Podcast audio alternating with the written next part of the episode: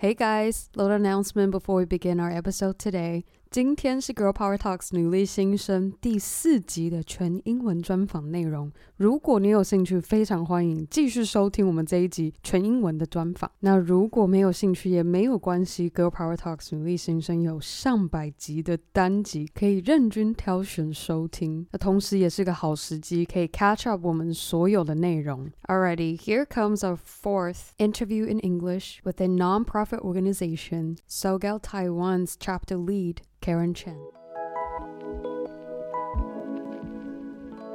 They look for chapter leads around the world. Taiwan didn't have a chapter. And I think it was myself telling myself like, okay, Caren, like it's time for you to like do something again and like help other people again.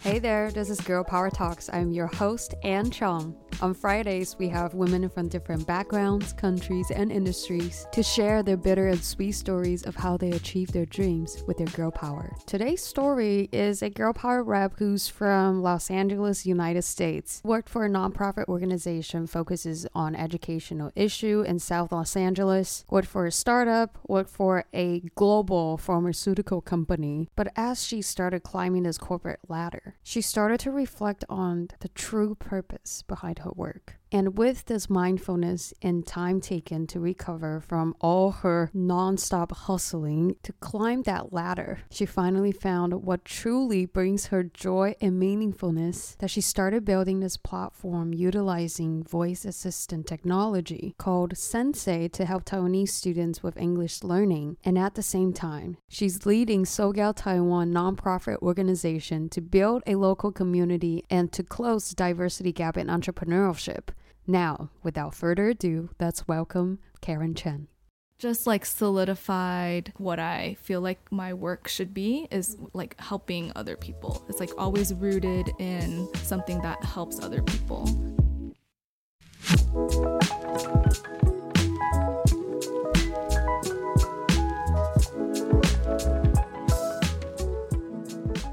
Before we jump into why you decided to bring Sogal to Taiwan, let's look back to back in uh, when you were still a student in school. What was your major and what was your expectation when you graduate from college? Uh, thank you for having me here, and I'm really excited to be here today.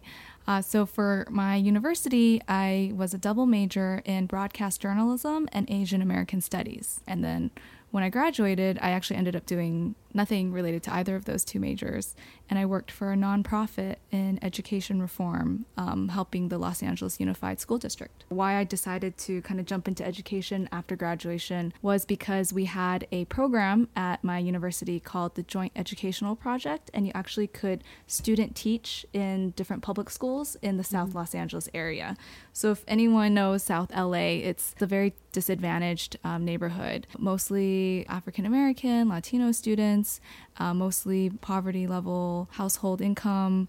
And so when we were in these schools, it was just incredibly eye opening and humbling, able to help the students, basically, to be able to help these students with their schooling and just to also care for them like show Mhm. that show that we cared for them that we knew them we were listening to them we could we see them every week uh, it was a really really great experience And then what made you decide, okay, once I'm done with school, this is the path I'm going to pursue? I think it was just like I've always wanted to help people, and it was so clear to me that these students, you know, there's such a big way that I can try to contribute to the education system, the public education. I think that was me being a little bit naive and optimistic because, you know, transforming an entire school district with thousands and thousands of students, it's obviously not going to happen overnight. But I, I thought that I wanted to kind of be part of the kind of whole movement to help the students, help the schools, help the teachers. What do you think was the most um, memorable part to you with that experience? I think it was just being able to have direct interaction with the students because a lot of times if you're with a nonprofit organization, you're not actually like day to day spending time with students or kids. So for me, the most memorable is like those times when I could actually sit down, whether it was like a mock interview for a high school student or like arranging like a college visit for the students. Whenever I could be around the students and kind of chat with them, that for me was the most memorable. And how do you think that experience like impact or shaped who you are today? Just like solidified like what I feel like my work should be is mm-hmm. like helping other people. It's like always rooted in something that helps other people. I can't say that I've always had only had jobs my whole life that actually did have like a such a social mission oriented type of um, goal, but it is what I think drives me every day. It's mm-hmm. like how can I help? Mm. So right now, as SoGal Taiwan chapter lead, what motivated you? You want to keep on doing this? And I don't know that I necessarily started it. I, I think there may have been a SoGal Taiwan chapter like several years ago. Like it got deactivated or just wasn't very active, and I I, I stepped in um, in 2019 to start mm-hmm. the chapter up again. So it's been um, a little bit over a year now. Mm-hmm. So I, I, decided to start up the chapter again because that was like a, quite a low point in my life. I like was not feeling very good about myself. You know, mm-hmm. a lot of big changes career wise, personal life wise, a lot of things were changing at that time. Was it because of culture shock? Are you trying to like readjust? I think it was because of like a big loss of identity. I think anytime you leave, anytime anybody leaves a job, I had sort of defined some of my self worth from this job that I had. I'd worked really hard to get it. You know, I went to business school. I like recruited into a very competitive type of program. A lot of the traditional, you know, things that we define as success came with the job. And when I didn't have it anymore, I think I went through a period of like, who am I? you know, what am I doing? What what have I done? Am I making a big mistake by leaving?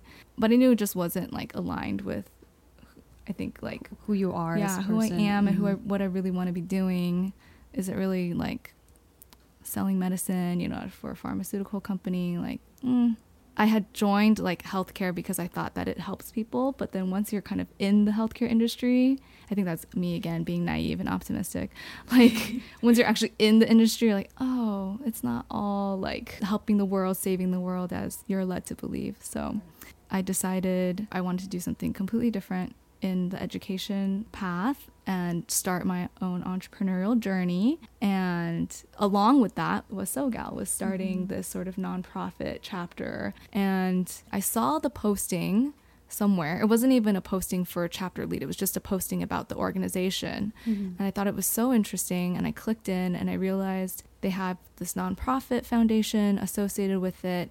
They look for chapter leads around the world. Taiwan didn't have a chapter. And I think it was myself telling myself like okay caren like it's time for you to like do something again and like help other people again and what i really liked about sogal is the opportunity for like community building and also to bring role models for other women in a local community and i hadn't seen very many good strong role models for women in Taipei for my last job um, mm-hmm. in Taiwan. It's important to have a community of people who you feel like you can rely on if you ever need anything or support you, and even like feeling like you have people who are going through the same thing that you are. I think that's very like validating that you're not alone and it helps you to feel like you're you matter and you you're being heard you know you're being listened to. That sense of community is just so important. When i was working it was just working and then after the long day you're kind of exhausted and you're i wasn't necessarily like seeking out you know ways to to build community outside of like the work you know, just the work community. It's like sogal's been like a breath of fresh air being able to meet so many women who are doing really cool awesome things how did you start it in in the beginning? It's fairly well organized by the um, headquarters in New York. So they're a registered 501c3 and they have like a so there was like a formal interview process. So when they if they pick you, then there's even like a get started toolkit like a Google oh, Drive mm-hmm. doc. Yeah, so there's a lot of stuff already, like logos, branding, colors, like a, a, like a logistics guide, like what types of events to do, like a, oh, a sponsorship mm. pitch deck. Like there's all these existing materials that you can leverage and just like kind of customize it for mm-hmm. how you mm-hmm. want with like so much flexibility too. So so SoGal is really great because they really let the local chapters kind of do what is best for the local community mm-hmm. and like as long as it aligns with the, the mission and what the local community needs but most of the events that we do don't require any funding we just have like a meetup and then everybody just like pays for their own meal or whatever. Right. So Right. it's really easy actually to set these things up. What is your next step with SoGal? I want to make it to not be a barrier to what SoGal can do, meaning like my own time constraints, my own limited resources. So I have a cool team who helps to execute stuff. But if there's people who want to execute something under the SoGal name, that's totally cool and totally fine with me. A little bit of it is like figuring out how to make this like a community effort organization versus like Caren plans everything, you know, Caren like puts it on. Right. I'm happy for it to not be me and like get as much help from other people as possible. But the key is like the execution Mm-hmm. has to be, first of all, aligned with SoGal mission. And then, second of all, like I can be like a support and help, but I don't want to be the one executing because we'll be able to be much more efficient and execute more things when like I'm not the bottleneck. Mm-hmm. So, yeah, right, right now, I think the constraint is just my time and what I can do for SoGal. So the more I can open it up to other people to like execute something that like The more things will be happening with, Mhm. with SoGal. Yeah, so it's like finding the right people who can execute and want to. If any of our listener who's interested in proposing any project with Caren, I'll have their links, either Facebook group or Yeah, have they, they- we have your like an email. um, email. Yeah, like they only have the global Instagram Mhm. group, which is I am SoGal, and then we have our Taiwan Facebook page, which is uh, SoGal Taiwan, Mm. and then our email address is Taiwan at iamsogal.com. Uh, that's I A M S O G A L. So if they want to email, I'll see the email and then I'll be able to contact them from there. Awesome. So there will be more and more events going on with SoGal Yeah, Taiwan. as many as we really- want, as many as the community wants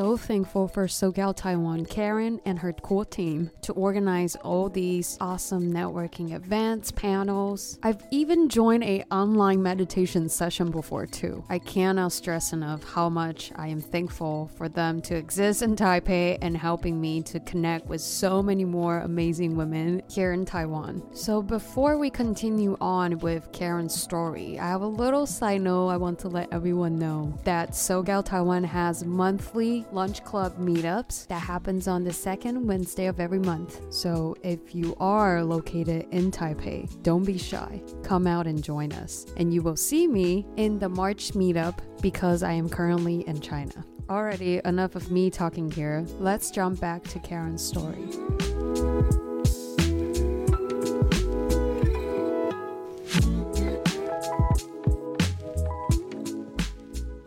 And so you said you decided to leave corporate and then to start your own entrepreneurial journey. What was the part that you see that doesn't match with your personality? Maybe it would have been okay in corporate for me if I hadn't taken such a stretch type of role or assignment or program, quite frankly. Like, it's a little bit atypical for an MBA grad. I signed up for a four year program that included three international rotations. Every year you would switch. And the rotations meant that you had to switch your role, your market, and your category. But at the time, you were excited for it. Were you? I was super excited for it. Mhm. And I think I could have definitely like managed my own way in that program better. But I think overall it still ended up well because I was able to land in Taiwan for a rotation, which was my like original goal when I signed up for the program. Um, I wanted to bring up the story of how Emma Walmsley, the CEO, now CEO of GSK, but before she was CEO, she was the CMO of the consumer division, and as part of this program, we had like really luck. We were re- very lucky to have intimate access to Emma. There's only maybe a hundred of us in the room with Emma, which is again like kind of unheard of if you're not like on her senior leadership team. So somebody asked her the question of like, what does what like career failure or like a regret does she have in her very long esteemed you know career in marketing and she said she wishes she knew the power of her words Hmm, because yeah it wasn't until much later that she realized the impact that her words had on other people like probably people in her team because when you are a senior leader and you demand excellence from everybody and you perform right at, to the highest levels it sounds like Emma realized that she may have, you know, said some things or been quite harsh or, mm-hmm. You know, demanding of her team and found out later, like, just what a deep impact, presumably a negative impact that those actions have on other people. And that reminds me a lot of some of the experiences that I had in China. Mm-hmm. At what cost is it that you're willing to treat other people to get like the performance that you want for the business? It was quite unfortunate to have dealt with a manager like that. But I guess the positive side is like a good learning for what mm-hmm. kind of manager do I want to be and like what kind of impact do I want to have on other people? Mm-hmm. What kind of feeling do I want to leave people with? Not to harm them, right? Like not to inflict trauma, you know, which I, I think was really what I went through. It was a very traumatic situation. Can you share some advice for someone who is going through that kind of miscommunication? Try to find out as much as you can about who's going to be your manager before you sign up for that role. Because who your manager is is just so critical to ensuring that you have a good positive outcome. And if they're not a good person, you know, or if they're mm-hmm. not, if they don't view you as part of the same team, that's almost like disaster to start with, right? right? And I know I feel like that's a little bit common in Taiwan because there's not very many um, senior leadership positions. It can feel more competitive in that way. There might not be as much incentive to mentor other people or train other people a fear that like is this person just going to replace me right. or you know because it's a smaller market with more limited leadership positions so it's really hard if you're already in that position most people will probably just leave because it's really hard to change people who don't right. see that they have a need to change unless you can get that person to see why they need to change and like genuinely understand that you probably will have a very hard time trying to change somebody Right. Which is true whether they're your manager or not, right? Like whether it's anybody. So probably if you still can um, make sure that that person that's going to manage you is going to be a good manager to start. What are like the big no nos? For instance, if we have younger listeners, they're like, how do I even tell if like a red flag for me? Like, what are the big no nos for you? Maybe if they are dishonest, right? Like they mm-hmm. tell you one thing and then they change their mind. Like inconsistency is generally one of the worst things that a leader can be is inconsistent. One day you're doing this, the next day you're doing that, then you're changing like that that causes a lot of chaos in any organization. And then another thing, it's not a data point from the manager themselves, it's a data point from their surrounding team. So if you can get close to the people who have worked with that person before and if they'll be honest with you and give you their feedback on what they think, that would be a really good data to right. work with. How do you even start the conversation? Try to ask that kind of question. I think there's ways to, mm-hmm. to find out from people in a way that doesn't feel like really threatening. You know, it's mm-hmm. just like, mm-hmm. yeah, I'm, I'm joining the company. What's the culture like? Oh, and then maybe slip in the side, like, oh, right. how's your boss? Like,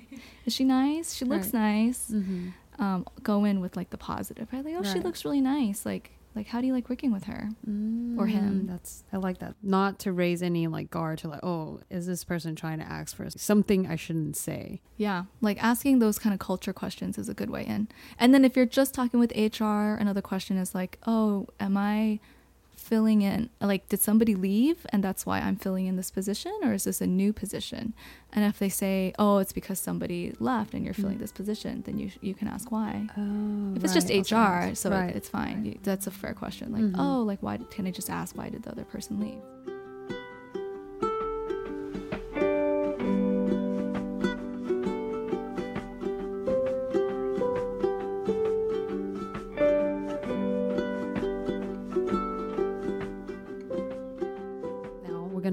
into the very last part of our interview, looking back to all your experiences, um, what would you say is essential for a woman to be able to truly to be yourself? Like, as you said the, um, earlier, we were talking about how losing your self ident- identity and not knowing why you're doing what you're doing. What do you think it's essential for a woman to be able to truly be yourself? There's definitely not just one answer, but the answer that I would give for this is um, take time to reflect and like a lot of time. Like probably just one reflection for you know an hour is not is not enough. It's like a constant process of like reflecting and asking yourself like does this make me happy?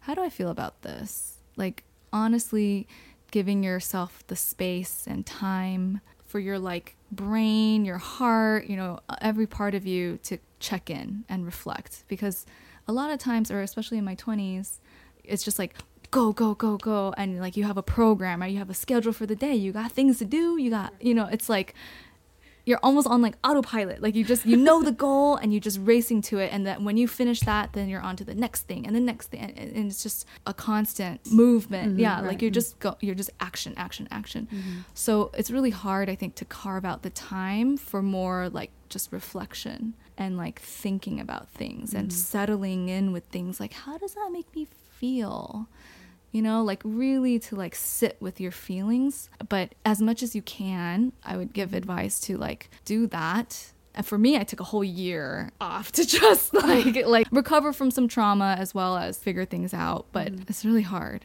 I, I get that it's like you have to be fairly privileged, right, to be able to take this time to really reflect and get to know yourself better. Would you say yeah. that Enneagram is what helped you Enneagram is amazing. there are shortcuts to get to know yourself better. Yes. Please Google Enneagram, E N N E A G R A M.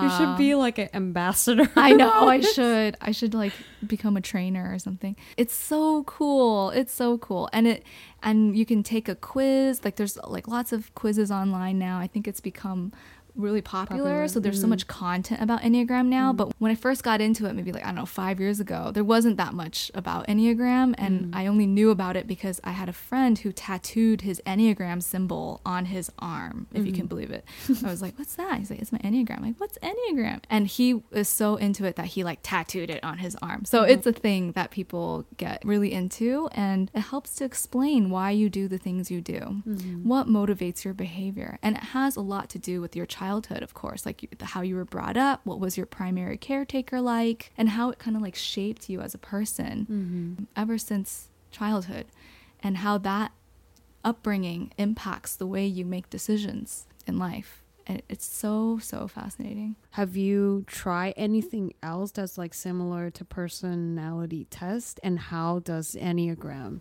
mm. different from those that you're so into it and you're like still studying it and trying to mm. use that to you as a tool to help you to know yourself better so i, I am kind of into astro- astrology but not as much as enneagram i resonate more with enneagram because of the like psychology behind it it's not a personality. Like I've seen a lot of other things where it's more like your personality. Are you introverted or extroverted? And personality traits. But for Enneagram, you can have any personality under the sun for one type. It's not a personality test. It's deeper than that. It explains why you do the things you do, what motivates your behavior, and it's like more rooted in psychology and mm-hmm. how you were molded since your childhood. So I I and like depending on the parenting style of your primary caretaker. So I like that it explained more in like the reasoning of Yeah, like I guess I like this, the reasoning of mm-hmm. it. Like it makes sense to me. Like so you can believe it. So like okay, because of this, so this is yeah, why. Okay. Like it, it's very believable right. to me mm-hmm. how they explain which type you are. Mm-hmm. And whenever I've like I've like typed so many of my friends and like they all know I'm obsessed with Enneagram. But to see the reaction from some folks, like their jaw like drops, like oh my god, like it's so accurate. They're like, mm-hmm. oh, it's it it it knows. it like knows who I am. It sees me. And then how it can explain relationships. So I think the power of Enneagram is not just knowing yourself, it's knowing how your type and another type what that relationship looks like. Mm-hmm. Whether it's like a romantic relationship or a work relationship, like whatever, it doesn't matter. A friendship, but like what are your like strengths and weaknesses when i've seen people look at their relationship stuff mm-hmm. that has been very eye-opening for most people and they're just like oh, this is so true this is why we fight and it explains why you fight and ways to understand each other mm-hmm. better so that those kind of fights maybe can not happen as often mm-hmm. because once you understand why that person reacts that way and then why they understand why you react that way like it, there's a mm-hmm. very deep explanation for relationships. And I think that's very powerful. So people mm-hmm. will use Enneagram to improve their interpersonal relationships. What would you say is your girl power? My girl power is probably helping people to feel comfortable. I don't know. I've heard it a lot that people say it's like, "Oh, Caren, you're so easy to talk to," and um, or like, "I've never told anyone that before." Maybe there's like a non-judgmentalness that comes out of me mm-hmm. where it's like, we can talk to talk, but I'm not like judging you for it. Mhm. So it's just maybe helping people feel comfortable and like people feel like they can open up. I can definitely feel that. Oh, Yeah. Thanks, Anne. Do you have a quote that you live by? Something that I try to remind myself and like other people too. It's just, it's a little cheesy, but it's just like you are enough. I feel like even now I'm trying to build girl power talks. I still feel like okay, this is not good enough, or like when I'm editing the episodes, not that's not good enough, or like oh when I'm hosting, like oh this question should have been asked that way, not this way. Like it's always thinking not enough. Yeah, I totally resonate with that too. so yeah, I feel the same way. Can you remember ten years ago what was the the quote that you lived by? 10 years ago was probably like feeding into a little bit of i think like the hustle porn that is like fairly toxic and i think there's an awareness that that like now there seems to be an awareness of like that hustle mentality can be quite toxic and like now there's they've taken it kind of the other way where it's like self-love and like you know it's a little bit it's a pendulum just like swings back and forth we go. But um 25 years ago is probably just like Hustle. work your ass off. Yeah like you make your future right? It's like you make Mm. you make things happen. So you move from not enough, not enough to it's enough. yes exactly like i think a good one from before was like this like yoda quote it's like do or do not there is no try Oh, It's pretty hardcore. God, It's pretty hardcore. So hardcore. That's Yoda. i think so i think and then i remember like writing it down being like hmm that's very motivating yes like don't half-ass something right like if you're Mhm. gonna do it like do it 110% so a little bit toxic now you know probably nowadays people would be like hmm but for me in my 20s mid-20s it was like yeah you gotta perform Okay. Final question. Hmm. So, Caren, right now you're as one of the Girl Power reps, sharing your story at Girl uh, on Girl Power Talks. Do you have any friends who you also see them as Girl Power reps, and you would like to invite them to share their story? Yes. I would like to invite Christina Fonseca, and she actually has her own podcast now too. I know. Oh, You know Christina. Christina? yes, She's Mhm. um Diosa's in the house. Mhm. That's how it is called. Um, she's awesome. So I would nominate uh, Christina. Yes, I would Mm. love that. I don't know why, but I just feel like her energy is always 150%. She's always like, girl, I'm telling you, you gotta do this and you gotta do that. No, no for that. And then, she's great. She's great. oh, thank you. All right. I'm sure I would love I, I would love to have Christina be on the show and I'm sure she would love to be on the show as well. Like we already talked once and then she's um, super into her podcast project as Mhm. well and I'm sure we'll have a lot to talk about. Yay. Yay, thank you so much. I think this is it for our interview today, and then see you all next time. Bye. Bye.